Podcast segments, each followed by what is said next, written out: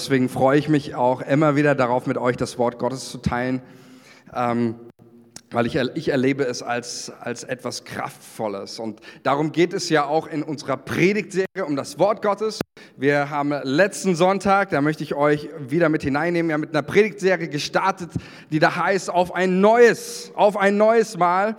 Und wir haben in die Bibel geschaut, ins Lukas-Evangelium, fünftes Kapitel, nämlich wir haben uns den Fischzug des Petrus angeschaut, seine Berufungsgeschichte, als eben, wie wir es gerade gesungen hat, als Jesus den gerufen hat, als Petrus den Ruf Jesu gehört hat. Und ich sage mal so, dieses hatte ich letztes Mal, wenn du die Predigt verpasst hast, hör sie dir noch mal an. Ähm, ich hatte darüber gesprochen, auch diesen, diesen Text empfinde ich einen ganz stark prophetischen Text, auch für unsere Zeit, für uns als Kirche, aber auch gerade die Zeit, in der wir leben, in die Zeit, auch in der wir hineinkommen. Und ähm, das ging immer wieder darum, da wird es auch die nächsten Wochen immer wieder, werde ich da in diese, diese Kerbe reinhauen, dieses, der, der Ruf Gottes, der ganz neu in, in dein Leben hineinbricht. Gott, der dich, der dich ganz persönlich und ganz neu ruft. Und er ruft uns, er ruft dich, er ruft mich zu einem neuen Erwachen mit ihm. Ja, ich finde deswegen, das passt auch so gut einfach zum Frühling, wenn du mal deine Augen aufmachst und irgendwie spazieren gehst durch den Wald. Es ist so diese Zeit, da, da erwacht alles wieder zum Leben, so ein, so ein Aufbruch des Lebens aus der Winterstarre. Und ich empfinde das so, dass Gott uns eben auch zu so einem, ich sag mal, zu einem Frühling des Glaubens, so einen Aufbruch des persönlichen, der persönlichen Beziehung zu Jesus auch wieder ganz neu ruft, auch gerade in der, in der Zeit, in der wir, in dieser verrückten Zeit, in der wir uns befinden, ähm, höre ich das einfach ganz stark. Das, wozu Gott uns ruft als erstes, ist nicht irgendwie zu irgendeiner einer Panik oder sonst was, sondern er ruft uns in seine Nähe. Amen. Er ruft uns in seine Nähe, er ruft uns an sein Herz und da ist alles, was wir brauchen, auch für das, was kommt, für das, was ist. Und deswegen wird es immer wieder um diesen, diesen Ruf Gottes gehen und auch wie wir darauf antworten können. Und äh, deswegen möchte ich mit uns nochmal Lukas 5 ähm, lesen, äh, die Verse 1 bis 6. Und ich empfinde es tatsächlich so, ähm, wie es gibt einen Kirchenlehrer, Ephraim der Syrer heißt er, der hat das mal gesagt, drittes, viertes Jahrhundert nach Christus hat er gelebt und er hat einen folgenden Satz gesagt, äh, den ich mega stark finde. Er äh, sagte über die Bibel, die Bibel gleicht einem Acker, der niemals abgeerntet werden kann und einer Quelle, die umso reichlicher strömt, umso mehr man daraus schöpft. Cooles Zitat, oder?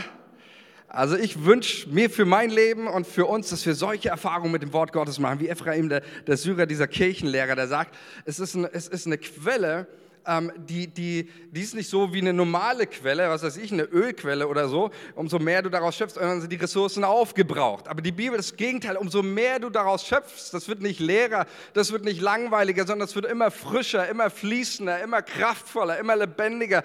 Das ist nicht irgendwie ein Buch, das hat sich mal irgendwann ausgelesen, sondern die Bibel ist eine, ähm, eine Quelle, die umso reichlicher strömt, umso mehr man daraus schöpft.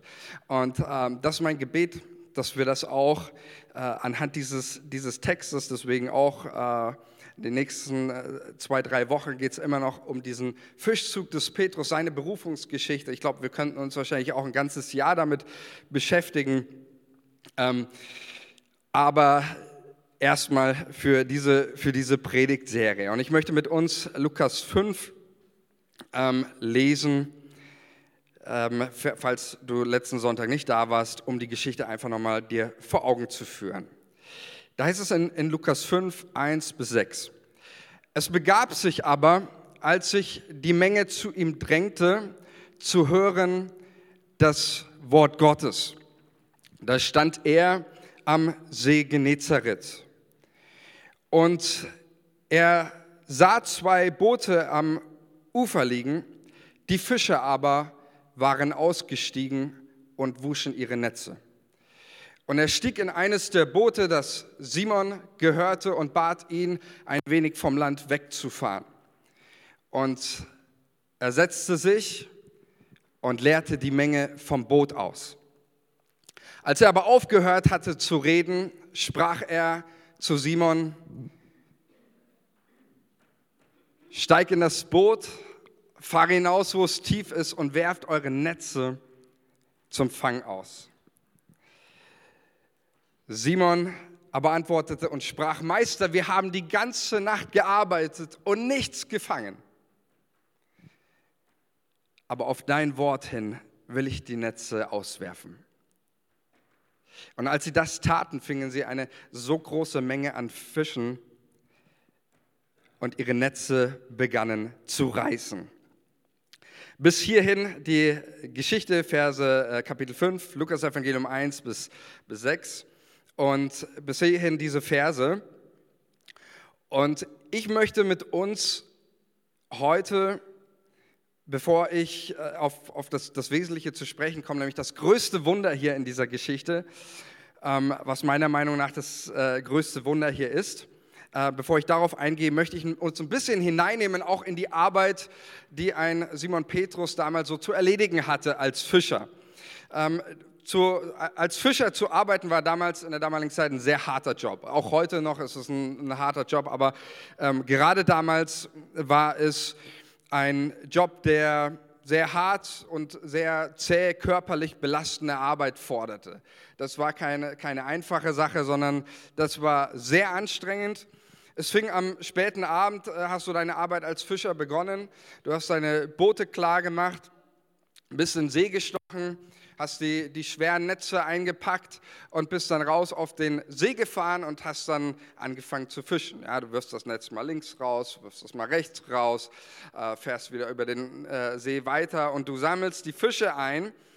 Und deswegen fischst du die gesamte Nacht durch. Warum in der Nacht? Die meisten Fische auch im See Genezareth, die sind nachtaktiv, die sind nicht am Tag aktiv. Deswegen gibt es da in der Nacht gibt's ein Zeitfenster, da hast du die Möglichkeit, Fische zu fangen. Wenn sich dieses Zeitfenster dann schließt, das ist gegen morgen hin, dann war es das mit dem Fischen. Und ähm, das war so die, die Arbeit eines Fischers. Dann ist natürlich, wenn du Fische gefangen hast, die Arbeit noch lange nicht vorbei. Du kommst dann am Morgen am Ufer an, du packst deine Fische in irgendwelche Eimer oder irgendwelche Kübel, du gehst in die Stadt, baust deinen Stand auf und dann fängst du an, da deine Fische zu verkaufen. Und erst wenn du so ein paar Fische verkauft hast und äh, die, die, die Taler in, dem, in, deinem, ähm, in deiner Geldbox klingen, dann hast du, kommt so langsam das Gefühl irgendwie so, das hat sich gelohnt, die Arbeit, die hat sich rentiert. Ähm, du verkaufst dann deine, deine Fische, ja, auch die, die Leute, auch wie Petrus in der damaligen Zeit, das waren ja so mehr Tagelöhner. Das heißt, die haben meistens so von einem Tag auf den anderen gelebt. Die haben nicht wie wir irgendwie ein, ein Konto gehabt oder äh, wo sie ihre, ihr Erspartes drauf haben, sondern die haben von Tag zu Tag gelebt und auch ihre, ihre äh, Familie und ihre Kinder dadurch natürlich dann versorgt. Nachdem das, die Arbeit am Markt erledigt war, gehst du dann wieder zurück äh, zum Strand und fängst mit der Arbeit von vorne an. Du fängst an, die Netze zu waschen, so wie das auch hier beschrieben wird im Lukas-Evangelium. Du fängst die Netze an zu waschen, den Dreck raus, die Algen, die Stöcke. Du fängst an, die Netze zu flicken. Die äh, wurden, gingen oft auch kaputt durch Tonscherben oder sonst irgendwas. Ähm, das ist die normale, der normale, harte Arbeitsalltag eines Fischers.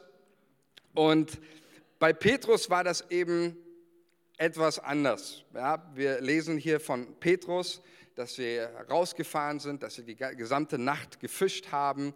Sie haben die, die, die Netze ausgeworfen, wie gesagt, da mal links, da mal rechts, aber irgendwie kam kein Fisch da rein.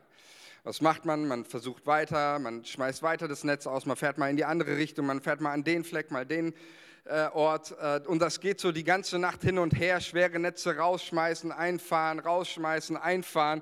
Und irgendwann, wie gesagt, schließt sich dieses Zeitfenster und dann sind alle, ich sag mal, alle menschlichen Möglichkeiten hier ausgeschöpft. Du hast keine Chance mehr. Und dann fährst du zum Strand und gehst eben nicht zum Arbeitsschritt 2 über, nämlich deine Fische verkaufen am, am Markt und Geld machen, sondern Petrus geht gleich zum Arbeitsschritt Nummer 3 über Netze waschen, Netze reinigen ähm, und wieder sauber machen. Und ich weiß nicht, was du dabei denkst, aber dieser Moment, wo Petrus da sitzt, und das ist für mich ja auch ein, ein, ganz starkes Bild, dieser Moment, wo Petrus da sitzt, die ganze Nacht gearbeitet, nichts gefangen, muss von, von einem Lebensgefühl dominiert sein. Es ist das Gefühl, das vielleicht auch jeder von uns irgendwo ein Stück weit kennt, dieses Gefühl von Vergeblichkeit. Gibt es irgendjemanden hier, der schon mal gearbeitet hat und das Gefühl hatte, meine Arbeit hat irgendwie nicht das erbracht, was ich mir erhofft hatte? Gibt es da jemanden hier? Also ich kenne das Gefühl, ob das war für eine Schulaufgabe, Lernen oder was weiß ich. Ähm, dieses Gefühl, etwas getan zu haben und am Ende dabei kommt nichts dabei raus, zumindest nicht das gewünschte Ergebnis. Ich meine, ich denke, wir kennen es andersrum sehr häufig, ja, dass du vielleicht hart gearbeitet hast, dich angestrengt, hast Workout gemacht oder hast die ganze Wohnung, dein Haus geschrubbt und Hausarbeit gemacht. Jetzt früher fängt der Reifenwechsel wieder an, Auto putzen und Reifenwechsel. Ich weiß nicht, was du da machst, aber du wirst eines wissen, ähm, Normalerweise ist es so, du hast das Gefühl von, ich habe hart gearbeitet, aber ich habe auch was geleistet. Ja, es tut gut, ich habe Sport gemacht, ich habe gearbeitet, ich habe die Wohnung geputzt, da war ein Ergebnis da. Aber bei Petrus ist das eben nicht das Gefühl. Es ist zusätzlich zu diesem, ich habe hart gearbeitet, ich habe viel gemacht, ich habe mich angestrengt, aber es kam nichts dabei raus. Diese Vergeblichkeit. Und diese Vergeblichkeit, aus dieser Vergeblichkeit resultiert oft so eine innere, innere Leere und aus dieser inneren Leere folgt eines, und darum geht es heute, Antriebslosigkeit. Aus dieser, dieser Vergeblichkeit, dieser Erfahrung zu tun, zu machen, und es kommt nicht das heraus, was ich eigentlich erreichen wollte, was mir ähm, vor Augen war, entsteht so eine Antriebslosigkeit. Und das ist genau dieses Bild, Petrus, die sitzen da antriebslos, waschen ihre Netze, sind mit sich selbst beschäftigt. Und dann kommt, und ich finde das so, so, so spannend, ja, jetzt, jetzt kommt dieser Jesus, ja, dieser Wanderprediger, der ist Zimmermann, hat überhaupt keinen Plan vom Fischen, äh, weiß vielleicht, wie man Stühle zusammenbaut oder, oder einen Tisch ähm, und kommt jetzt zu Petrus, predigt da, hält da erstmal seine Predigt, lässt dieser schön ihre Netze und dann hört er irgendwann, der, irgendwann auf zu predigen, ähm, nachdem die ihre Arbeit getan haben und sagt zu Petrus, so jetzt nimmst du nochmal diese ganzen schweren Netze, packst, die du gerade gewaschen hast, packst sie in ein Boot und fährst nochmal ganz weit raus. Ich weiß nicht, wie es dir geht. Also ich hätte gesagt, nee. Äh, also ist ja schön und gut. Ähm, aber ähm, genau das fordert Jesus hier. Und das ist eine absolute, unerhörte Aufforderung, das, was Jesus hier, hier tut.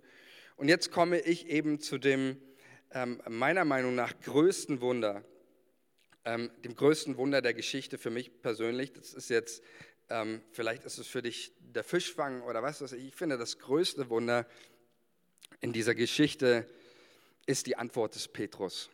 Generell finde ich es immer das größte Wunder, wenn, wenn ein Mensch Jesus ein Ja geben kann zu seinem Ruf. Es gibt kein größeres Wunder in dieser Welt. Ich habe in meinem Leben nichts Größeres erlebt und ich glaube, es gibt auch für, für einen Menschen nichts Größeres, als wenn er in seinem Herzen ein, ein Ja findet zu dem, was, was Jesus sagt, was er möchte.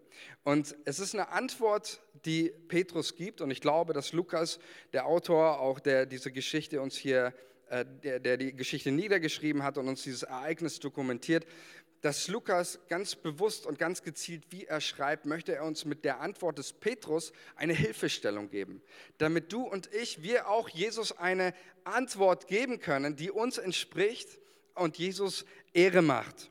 Und es ist eine Antwort, die Petrus Jesus gibt, eine Antwort, aber in, in zwei Teilen. Und wir wollen uns die, die Antwort, wir können mal die erste Folie hier ähm, einfach mal, die, die, darf auch die ganze Zeit hier so äh, belassen werden. Äh, diese Antwort, der möchte ich mich heute widmen. Diesen Satz, den Petrus hier raushaut, es ist eine Antwort und es sind zwei Teile, äh, in, denen je, in denen Petrus Jesus antwortet, nämlich diesen Satz, Meister, wir haben die ganze Nacht gearbeitet, wir haben nichts gefangen, aber auf dein Wort hin will ich die Netze auswerfen. Und für mich sind tatsächlich diese, diese Antwort, die Petrus hier gibt, diese Zeilen, die, die Lukas hier schreibt, ist für mich mit einer der, der wertvollsten Zeilen für mein persönliches Glaubensleben.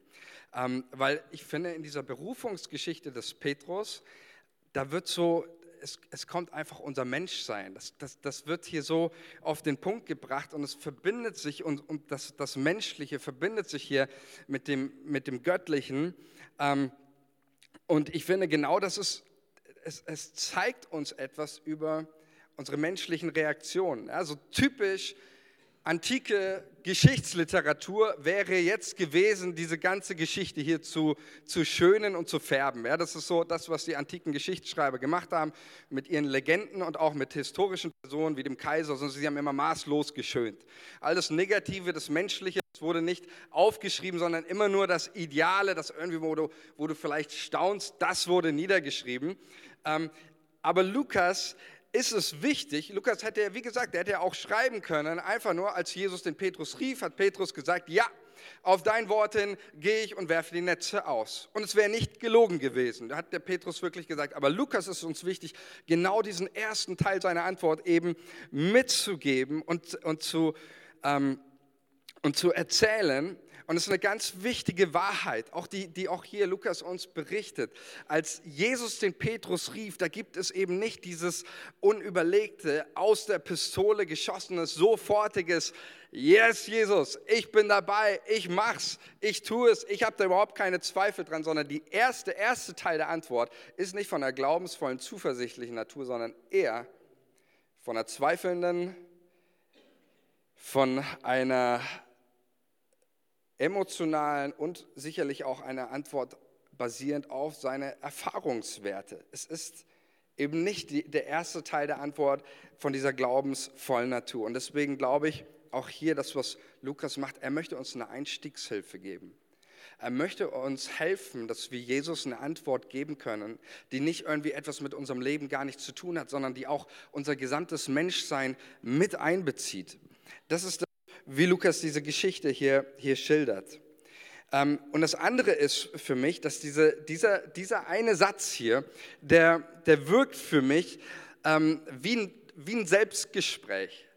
Damit gibt uns Petrus und auch Lukas, indem er uns hier die Geschichte aufschreibt, einen Einblick in, in den Kampf seines Inneren, in diesem, in diesem ich nenne es mal den, den Ringkampf seines Herzens. Und es wird uns hier gezeigt, da gibt es Dinge, die wollen uns hindern. Die wollen uns hindern, Ja zu sagen zu dem, was, was Jesus möchte.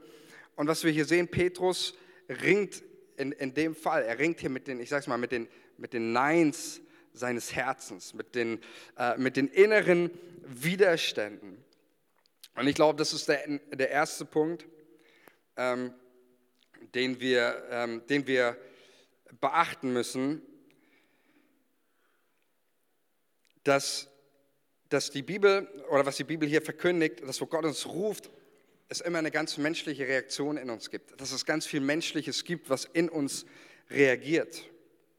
Was reagiert in uns, wenn Jesus uns ruft, dass vielleicht die Angst, die Sorge, die Bequemlichkeit, die Erfahrungswerte. Und ich glaube, es ist so wichtig, dass wir ein ähm, Bewusstsein haben für diesen Kampf.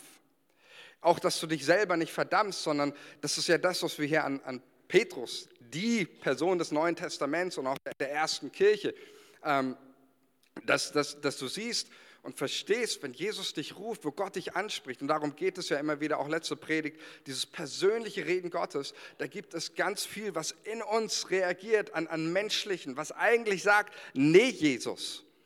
Und das Zweite ist, was ich auch hier so, so wunderbar finde, und deswegen ist es so für mich so wertvoll, auch diese, diese Zeilen hier im, im Vers 5. Das Schöne ist, der Zweifel, er wird geäußert, er wird zur Sprache gebracht. Wir können äh, die nächste Folie, genau, die, die, wir widmen uns jetzt zuerst diesem ersten Teil der Antwort. Der, der, der Zweifel, er wird zur Sprache gebracht, er wird nicht gemutet, er wird nicht auf stumm geschaltet irgendwie, sondern das ist das, ist das Entscheidende hier. Ähm, Petrus äußert seinen Misserfolg.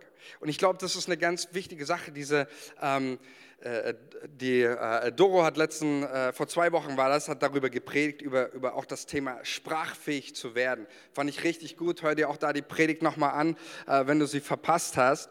Ähm, es geht hier um diesen Aspekt, was, was äh, Petrus hier aus, was dadurch ausgedrückt wird, sprachfähig zu werden, auch über seine Misserfolge, auch über das, was mich eigentlich hindern will, mit Jesus unterwegs zu sein und ihm eine Antwort zu geben.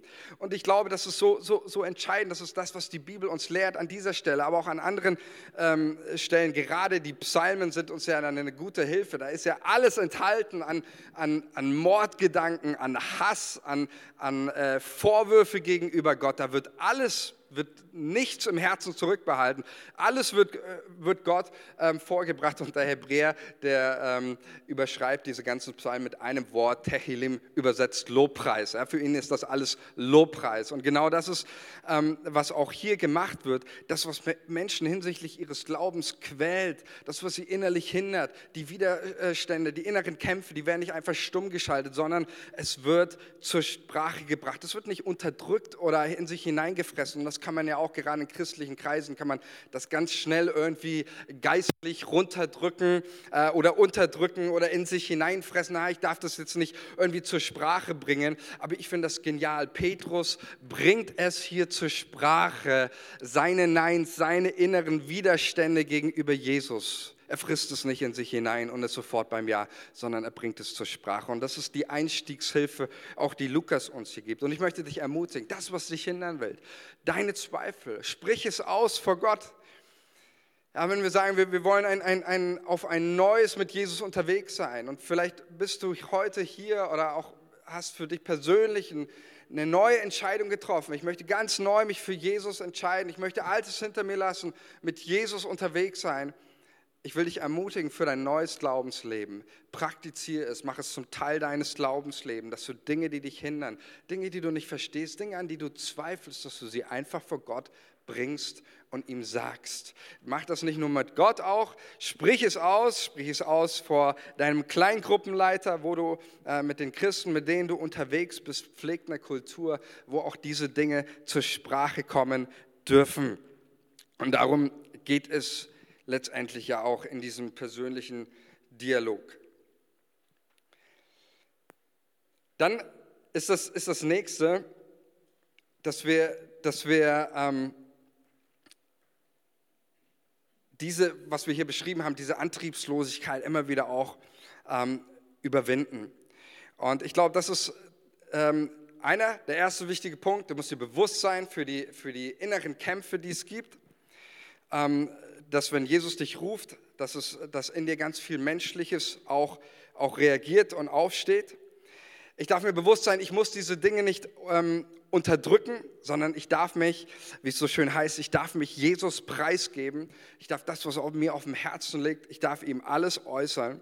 Und das Letzte und das Dritte ist, was ich auch hier beobachte, ist auch ein ganz wichtiger Aspekt, nämlich, ähm, und zwar ich entscheide mich ganz bewusst für einen neuen Aufbruch. Ich entscheide mich ganz bewusst für einen Aufbruch des Glaubens. Und einfach das, auch was ich jetzt reden möchte, das brennt mir so oft im Herzen, darüber zu sprechen. Ähm, denn ich glaube auch gerade in, in den Anbetracht der letzten zwei Jahre, ja, ich habe ja auch das letzte Mal gesagt, für mich stehen diese zwei leeren Boote auch einfach für eine vergangene Zeit, für vergangene zwei Jahre. Ähm, und da wird das einfach nochmal so deutlich, auch diese Antriebslosigkeit. Ich, ich, ich treffe so viele Menschen, die mir immer wieder auch persönlich von einer innerlichen Antriebslosigkeit erzählen, vielleicht auch auf, aufgrund dieser ähm, Erfahrung der Vergeblichkeit. Aber ich glaube, dass es so wichtig ist, auch jetzt, gerade auch in, in der Phase, in der Zeit, in der wir uns befinden, dass du und ich, dass wir als Kirche uns ganz bewusst entscheiden, nach vorne zu blicken und in den Aufbruch zu gehen. Amen dass wir uns ganz bewusst dafür entscheiden. Und ich finde dieses Bild auch hier, was, ähm, was hier beschrieben ist, das trifft es ja so gut. Ne? Jesus ruft Petrus. Jesus ruft Petrus. Ähm, es, ist schon, es ist schon längst morgen. Die Nacht ist, äh, sie ist vorbei, aber Petrus redet immer noch von der letzten Nacht. Es ist schon längst morgen, es ist schon längst Tag. Jesus ist da und er ruft ihn. Aber Petrus redet immer noch von der letzten Nacht und ich bezeichne es als die Macht der Nacht. Aber wenn du mal eine Nacht nicht geschlafen hast, dann weißt du, was für eine Power äh, eine Nacht äh, auf, deinen, auf deinen Tag auswirken kann. Und genauso ist es, ist es auch hier. Ich glaube auch, die, die, die letzten zwei Jahre haben eine enorme Macht auf, auf unser Land, auf unser Leben, auf dein Herz ausgewirkt. Die Macht der Sorgen, die Macht der Ängste, äh, alles, alles Mächte, von denen Jesus dich persönlich und dein Herz befreien möchte. Und ich glaube, dass es so wichtig ist, auch hier dieses ähm, von, ich finde das so, so spannend, deswegen diese Antwort des Petrus. Er redet von, von der Nacht, auch mal zu überlegen, was sind denn deine, ähm, deine Nächte? Was ist die, die Vergangenheit in deinem Leben, die dunkel ist, die du, die du nicht loslassen, äh, die dich nicht loslässt? Ähm, und das ist genau das, was, was hier beschrieben wird. Es gibt Mächte der Vergangenheit, Mächte der Nacht, äh, die wollen dich fangen halten. Die wollen, obwohl es schon Tag ist, sie wollen, dass du immer noch die Sprache des Misserfolgs sprichst. Sie wollen, dass du immer noch ähm, in, in, in deiner Nacht gefangen bist. Du lebst zwar schon am Morgen, so wie Petrus, aber der Schatten der Nacht hat noch dieselbe Power, hat noch dieselbe Wirkung auf dein Leben. Und ich glaube, da gibt es unterschiedliche Dinge. Was, was kann das in unserem Leben sein? Dinge, die uns halten, ganz mit Jesus neu aufzubrechen. Vielleicht sind es Erfahrungswerte in deinem Leben. Wenn Jesus dich ruft, du seine Stimme hörst, die Antwort, die du gibst, ähm, vielleicht sind es, sind es Erfahrungswerte in deinem Leben, dass du wie Petrus vielleicht antwortest, nee Jesus, wie oft hört man das gerade in Gemeinde? Ja, haben wir schon tausendmal probiert, hat nicht funktioniert, also machen wir jetzt auch nicht. Äh, nee, das, das hat, hat, hat, letztes Mal auch nicht funktioniert, also machen wir es auch nicht. Wenn, mit so einer Einstellung, ja, äh, ich glaube, wäre kein Erfinder dieser Welt erfolgreich gewesen. Ähm, mit so einer Einstellung, naja, wir haben das schon mal probiert, hat nicht funktioniert, also machen wir es nicht. Vielleicht sind es unsere Erfahrungswerte und wie Petrus und menschlich ist es ja völlig nachvollziehbar zu sagen, wir haben die ganze Nacht gearbeitet, ähm, das sind unsere Erfahrungswerte. Vielleicht sind es auch Verletzungen, die dich halten. Menschen dich verletzt haben, über die du nicht hinwegkommst. Die Zeit ist eine neue Zeit angebrochen, aber du redest immer nur von der letzten Nacht, immer nur von den letzten äh, Verletzungen, vielleicht Enttäuschungen von Menschen. Ja, soll es auch geben, dass Gemeinden enttäuschen können.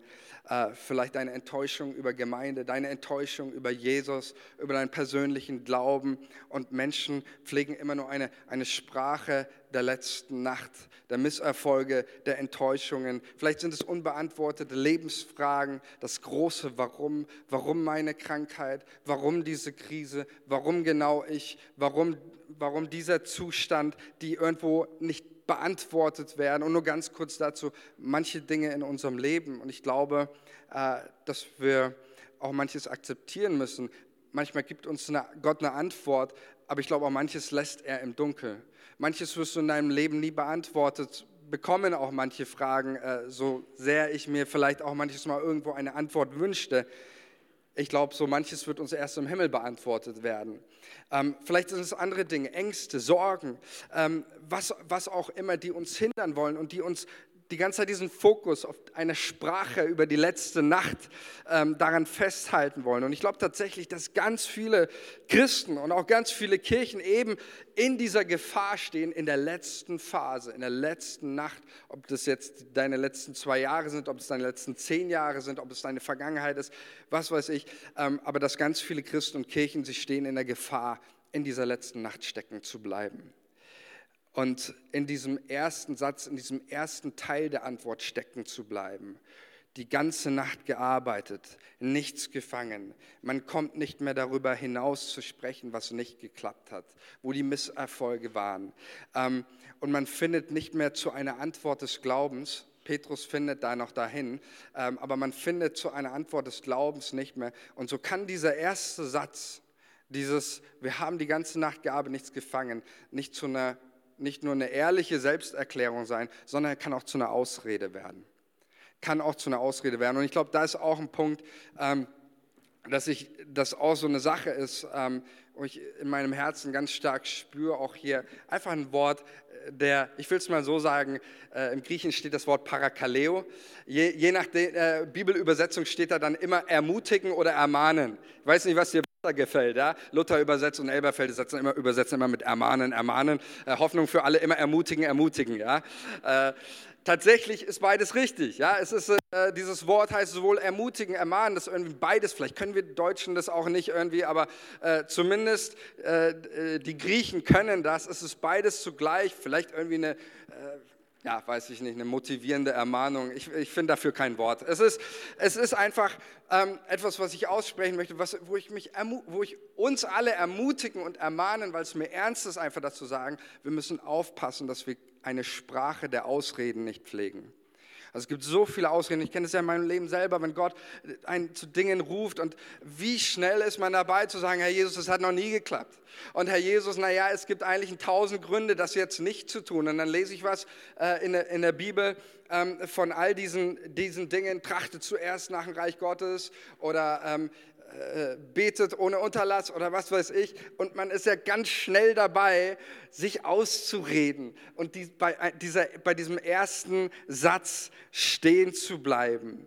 Und genau das passiert dann mit uns. Die Ausreden führen zu einer inneren Antriebslosigkeit. Vielleicht auch das, was man erlebt hat. Man ist dann eben wie die Jünger auch da mit sich selbst beschäftigt, mit dem Reparieren der Schäden der Vergangenheit, Flicken und Reinigen der Netze. Ähm, aber man kommt nicht mehr, man bricht nicht mehr ähm, durch hin zu diesem Satz des Glaubens. Und jetzt kommen wir zu der, dieser zweiten, äh, lassen wir die nächste Folie, darauf will ich jetzt einfach nochmal den Fokus ähm, legen. Ähm, denn ich finde, diese Aussage des Petrus, die ist hier so, die ist so, äh, die ist so powerful, die ist so mutmachend. Wie gesagt, beide Aussagen. Denn für mich ist dieser Satz einfach, das ist, das ist Minus- und Pluspol. Ja, da ist eine enorme Power, eine Spannung in diesem, diesem Satz drin. Wie gesagt, er verbindet so viel Menschliches und Göttliches zugleich. Und ich will jetzt einfach den Fokus hier noch auf die, diese zweit, diesen zweiten Teil legen. Ähm, und mit dieser zweiten Aussage, ja, dass Petrus von einer Sprache der Misserfolge und darüber, was hat alles nicht geklappt und was alles nicht funktioniert hat und das, was ihn hindern will, schafft er diesen Durchbruch hin zu diesem Satz des Glaubens. Und für mich ähm, klingt das so, oder wird dadurch ausgesagt, dass was Petrus sagt, ich bin bereit, die Nacht hinter mir zu lassen und in den Tag zu leben.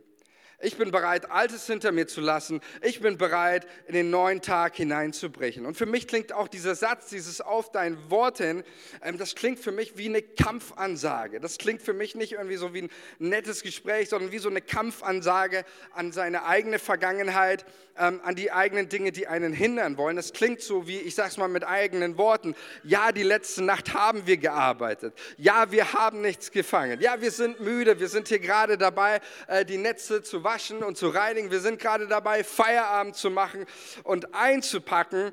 Ähm, aber dann kommt dieses Aber. Und dieses Aber ist für mich so, so ein Turn einfach in dieser Geschichte, aber auf dein persönliches Reden, auf die persönliche Begegnung und dein persönliches Wort an mich bin ich bereit, das Alte hinter mir zu lassen und zu Neuem durchzubrechen. Amen. Ich wünsche uns von Herzen, dass wir, dass wir diesen Satz hier ähm, von Herzen mitbeten, mitsagen können, wie, wie Petrus, dieser Turn, dieses Raus aus dem Vergangenen ähm, und, und sich auf Neues einzulassen, auf dein Wort hin. Bin ich bereit, mein Leben nicht von den Misserfolgen, nicht von der letzten Nacht steuern und bewegen zu lassen, sondern ich bin bereit, dass mein Leben einen neuen Lebenskurs einschlägt. Dass, dass, dein, dass mein Leben, dass mein Herz nicht gehalten wird von so vielen menschlichen Dingen, die natürlich in meinem, in deinem Herzen immer wieder reagieren, aber ich, ich ringe mich durch in meinem Herzen zu dieser ähm, Entscheidung, Jesus zu folgen und meinen Lebenskurs nicht bestimmen zu lassen, äh, weder von der letzten Phase noch von der letzten Zeit, sondern Jesus tut was Neues. Der Tag ist angebrochen. Lasst uns auch am Tag leben und die Nacht hinter uns lassen. Amen. Ich wünsche das für uns als Kirche und für dich und für, für uns alle, ähm, dass wir eine, eine Sprache des Glaubens, ähm, dass wir in, in, dem, in dem ganzen ähm, Zweifeln auch wieder eine Sprache des Glaubens und der Zukunft, der Perspektive mit Jesus kultivieren. Und ich glaube, dass viele Dinge gibt. Für mich ist auch, wenn wir jetzt wieder eine, eine Gebetszeit auch als Kirche starten, 21 Tage des Gebets, das ist für mich so ein perfektes Beispiel einfach. Ja? Wenn ich 21 Tage höre, 21 Tage jeden Abend beten, da gibt es in mir ganz viel, was nicht aufsteht und sagt, juhu, so, da gibt es auch ganz viel so innerlich, oh Mann, 21 Tage, jeden Abend äh, äh, zu, zu beten. Da, da, da ist genau so ein Moment, da reagiert ganz viel, so wie Petrus. Jesus, es gibt ein paar Gründe, die will ich eigentlich gar nicht, äh, die könnte ich dir jetzt äußern. Äh, ich würde es eigentlich lieber doch nicht tun.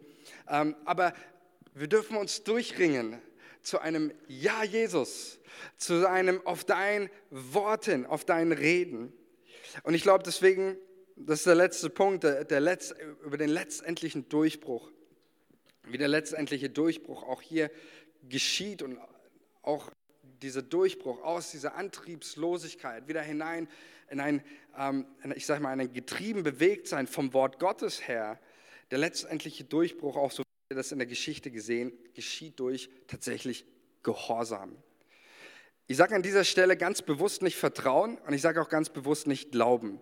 Ähm, natürlich hat auch diese Geschichte etwas mit Vertrauen und Glauben zu tun, das ist keine Frage. Ähm, aber es geht hier tatsächlich nicht primär vorrangig um Glauben und Vertrauen, sondern es geht hier tatsächlich primär um Gehorsam. Ich finde das ganz schön. Manches Mal ist tatsächlich auch Gehorsam einfacher als Vertrauen äh, und einfacher als Glauben. In manchen Geschichten geht es vorrangig um Glauben und Vertrauen. Manches Mal, gerade bei den Heilungsgeschichten, fragt Jesus auf die Menschen, glaubst du, dass ich das tun kann? Vertraust du mir?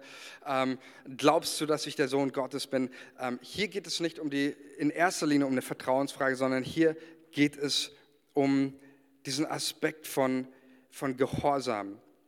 Und ich glaube, dass uns diese Geschichte eines, zu, eines, zu einem Sachen ermutigt. Denn, wie gesagt, Petrus, wenn wir uns die Geschichte mal ehrlich anschauen, der hat bis zum Schluss nicht geglaubt, dass das passiert. Der hat das einfach gemacht. Das klingt auch seine ganze äh, äh, Anrede erstmal, das, das, was er sagt, das klingt nicht glaubensvoll.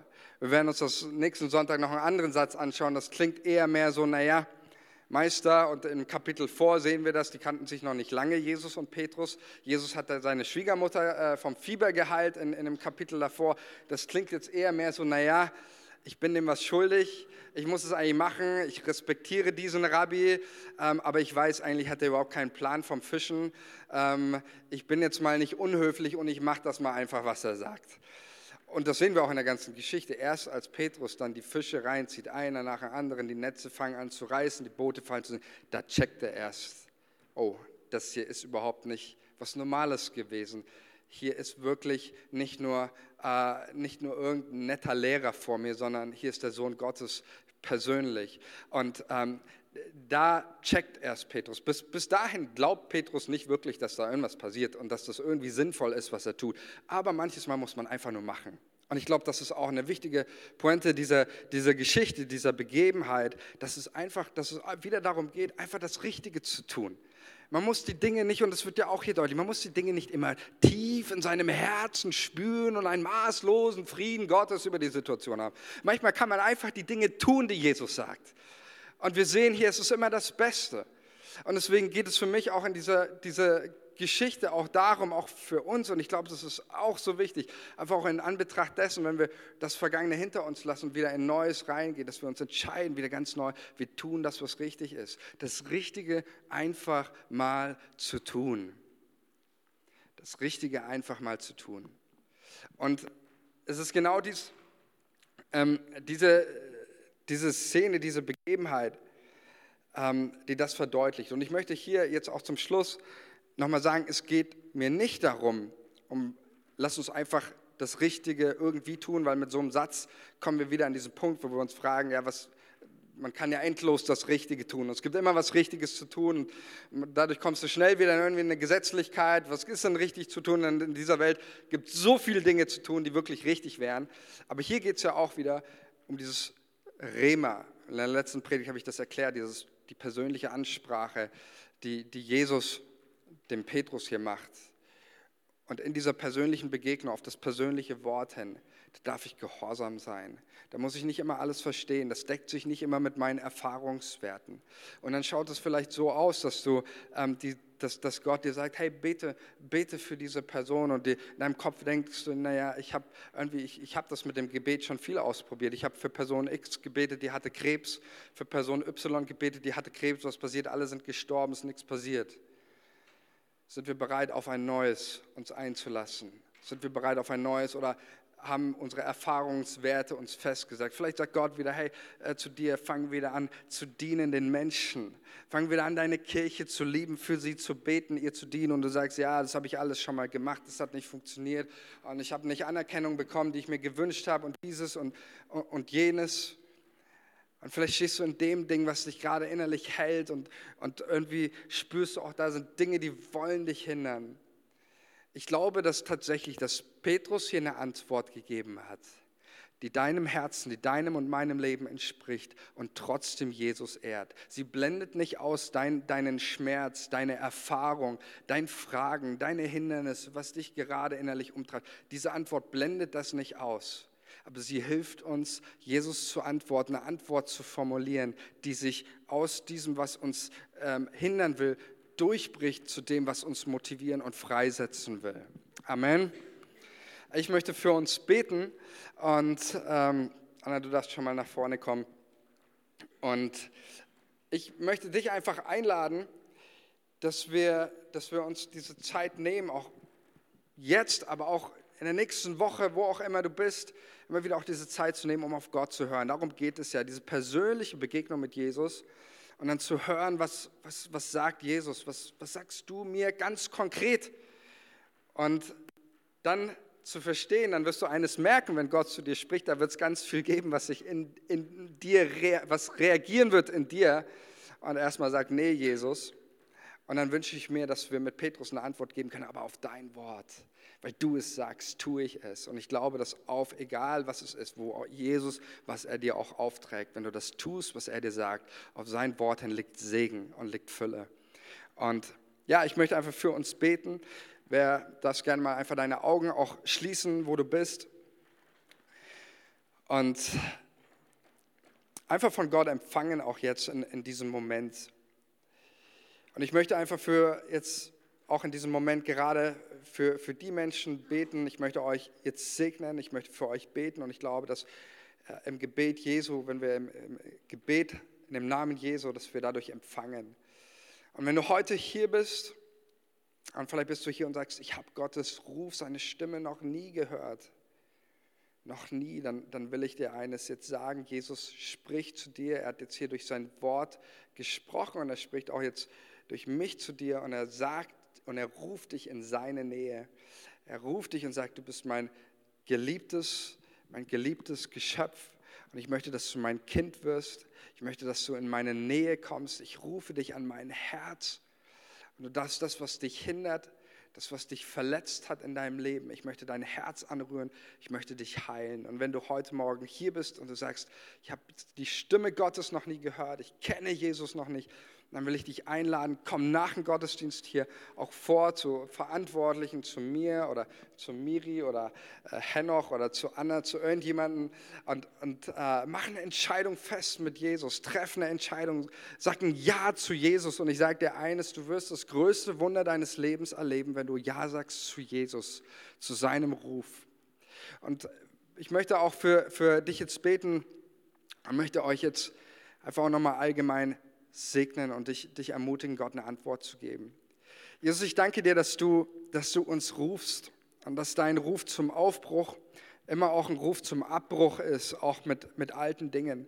Jesus, ich danke dir, dass wir in Petrus sehen, dass, dass jemand bereit war, Altes hinter sich zu lassen. Trotz diesem inneren Widerständen und Kämpfen war jemand bereit, Altes hinter sich zu lassen und einen Durchbruch zu finden da im Glauben auf dich, auf dein Wort. Und ich bete, Jesus, dass du uns Dinge auch jetzt zeigst, Heiliger Geist, wo wir, wo uns Dinge innerlich halten, wo in uns so viel Menschliches auch reagiert und uns abhalten möchte, dir zu folgen, ganze Sache mit dir zu machen.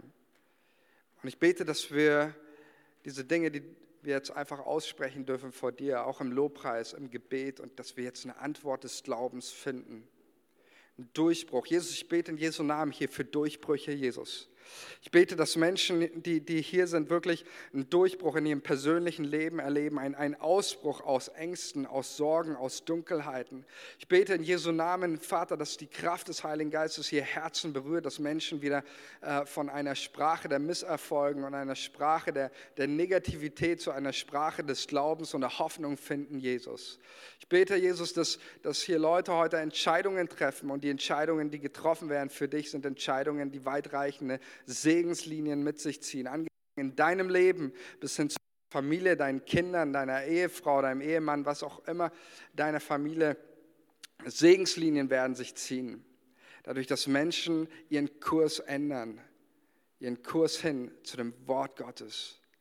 Und so danke ich dir von ganzem Herzen, Heiliger Geist, dass du hier bist. Mein Gebet ist, rede zu uns und lass uns dir eine, eine Antwort geben. In Jesu Namen und alles Volk sagt Amen.